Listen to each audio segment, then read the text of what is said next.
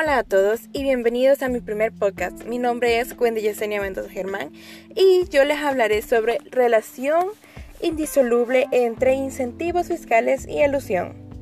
La elusión fiscal consiste en la reducción de la carga tributaria que enfrentan las empresas procurando modificar su comportamiento induciéndolas a invertir en determinados sectores a través de otorgamiento de incentivos fiscales. En virtud de ello, los incentivos fiscales generan un gasto para el Estado, quien renuncia a la percepción de los ingresos tributarios que se permiten no pagar. Sin embargo, este gasto no se realiza por la vía presupuestaria, dado que no hay en sí una erogación para tal efecto, sino que se materializa permitiendo el no ingreso de los tributos exonerados. Algunos de los incentivos más comunes son las exenciones tributarias, las olicuotas reducidas, los diferimientos y las deducciones, la amortización acelerada, los bonos cancelatorios y las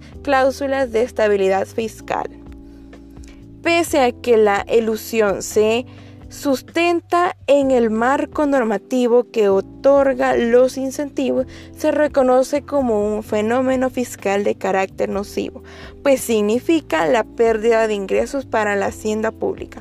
Surge entonces el cuestionamiento razonable de por qué si es una conducta negativa para las finanzas públicas es permitida por el Estado.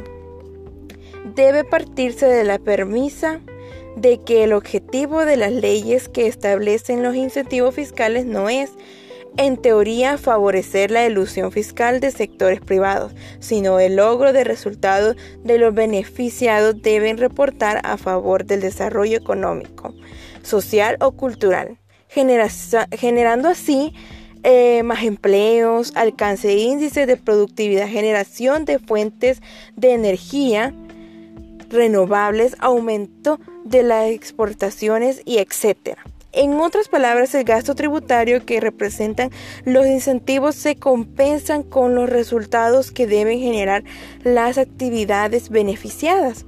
Sin embargo, que se logren los objetivos de los incentivos o no es irrelevante para la concretación de la exclusión realmente no existe diferencia en términos políticos.